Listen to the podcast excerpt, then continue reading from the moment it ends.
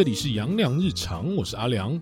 接着，让我们继续讲星象现代化的第四颗星舞曲吧。在进古文之前，我们可以先从字面上的意思来做判断。那舞曲二字，舞可以当成武职、军警、运动员，而曲你可以理解成文职、读书、艺术或公务员方面，结合在一起就是文武全才的意思。就只是看武曲他想做什么而已，那后面就会慢慢提到说，为何武曲可以文武全才，这边只是做一个小小的字面分析而已。而武曲的古文是北斗第六星，化气曰财，长财，是为财帛主，司掌勇武财富之星，主权，主财，武财星，主孤。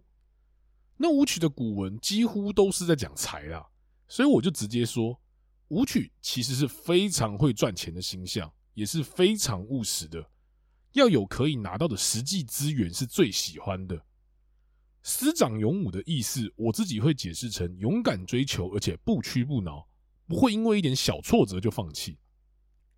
这边也要再额外提一个东西，就是武曲跟紫微一样是晚发的。而舞曲的成熟前跟成熟后差距非常大。先来说说我自己的感觉好了，我心目中的舞曲其实不算是太聪明的，但是非常的老实。但是成熟后的舞曲却又充满着自己的一套人生哲学。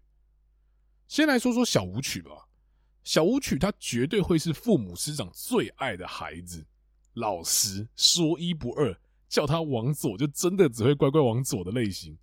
他不太会变通，而且也不会去想太多，就只是乖乖听话而已。而且舞曲又是非常尊师重道的一颗心，他会完全去相信师长所说的话，老师怎么说我就怎么做。而这也是舞曲成功的地方，可以相信一件事情，然后重复做，做到会为止，这就是舞曲。他的学习方式就是努力练习，没有什么会不会。如果有，那就是我还不够努力去练习。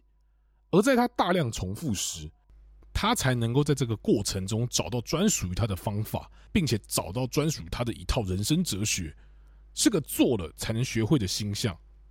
所以舞曲的专业性非常强。当你做了三五次就说不行去请教他时，他可以马上告诉你问题在哪里。因为他已经做了上千次、上万次了，这也是为什么舞曲可以文武全才。只要他有兴趣，那就是职人的精神。有了极致的专业，那财富基本上就会自己进来了。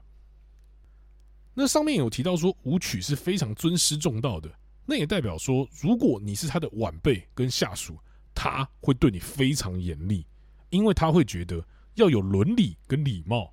如果你在工作上面有什么不会的，那就是麻烦你练到会为止，因为我就是一直做到会为止的，我都可以的，那你为什么不可以？所以当舞曲成熟的时候，他的专业就会比那个领域的大部分的人都要来得强，自然而然就能成为那个领域的领头羊，这也就是专属于舞曲的权。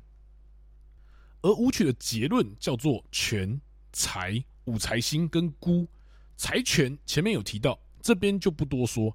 那武财星跟孤，我觉得可以放在一起讲。我今天先不管舞曲是运动还是弹琴，都是透过不断的劳动，并且消耗自身得到那些财富的。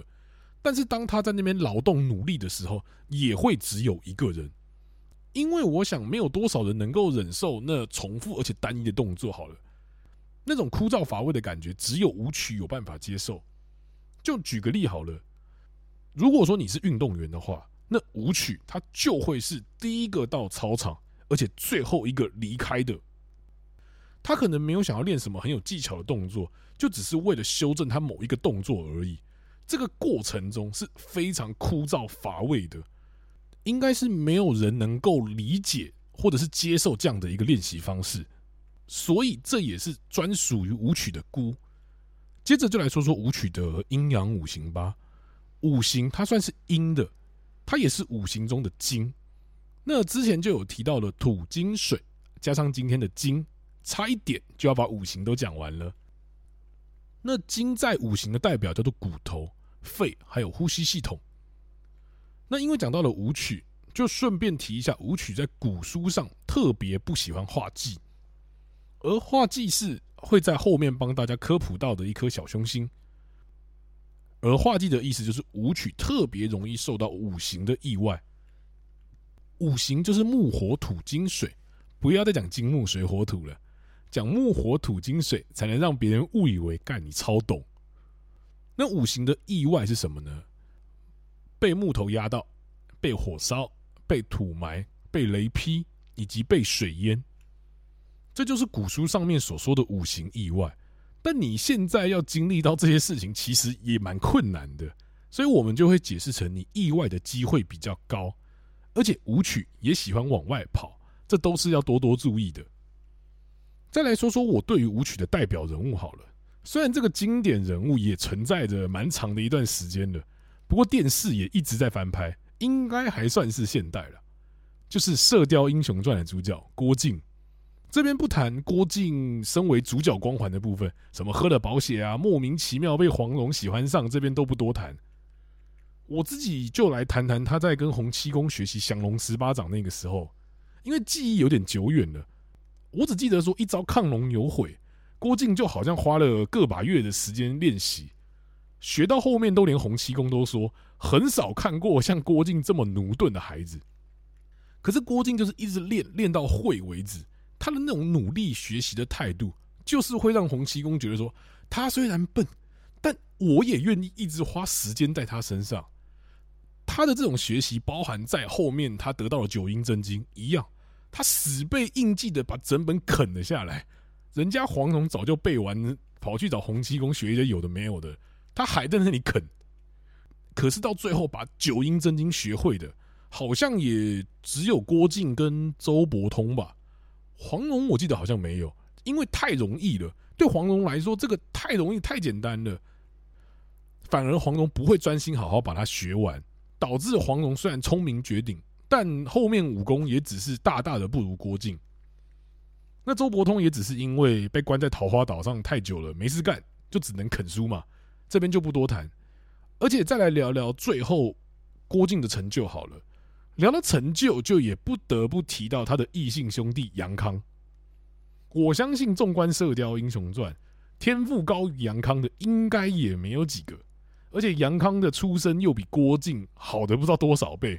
出生在金国的完颜家，又有全真派丘祖基当老师学习正统内功，但是三心两意跑去学一些旁门左道的招数，像是梅超风不完整的九阴白骨爪。还想过要拜欧阳锋学蛤蟆功，整天都在想一些这些有的没有的，导致短时间内的武功或许能够高于郭靖，但是时间线一拉长，你就发现杨康打不过了，只能用一些小手段，最后不但身败名裂，还算是死在自己的手上吧。而我记得郭靖从学完降龙十八掌跟九阴真经之后，就是一套打到底。顶多再加一套左右互搏的轰鸣拳，就这样打到了《神雕侠侣》还在打。而郭靖的高光时刻，我个人觉得不是在《射雕本传》中，反而是到《神雕侠侣》中的结局，帮助积弱不振的宋朝抵抗蒙古大军，被人叫做侠之大者，最后还成为了天下五绝北侠，这应该够晚发了吧？没在自己当主角的时候成熟，反而拖到了别人的故事中成熟。射雕神雕至少跨了三十年吧。如果这个不叫晚发，那我想不到什么叫做晚发了啊。那在这边再补充一个小细节，直到《神雕侠侣》中啊，郭靖依然对于曾经教导过他的前辈们，例如丘处机啊、柯镇恶这些，以晚辈自称。他不会因为自身有了成就就改变对他们的态度，这简直就是活脱脱的武曲啊！那讲到后面就很像是在讲郭靖这个人的金庸故事。反正这个就是我觉得最像武曲的一个人物。那我觉得我今天也就先讲到这边差不多好了。你真的有想要去了解武曲的话，那我真的会建议你把《射雕》看完，你就知道说武曲是什么样子了。如果你身旁有武曲的人，要记得。它会是你旁边的潜力股，扒着它就对了。那我今天就先分享到这边，我是阿良，大家拜拜。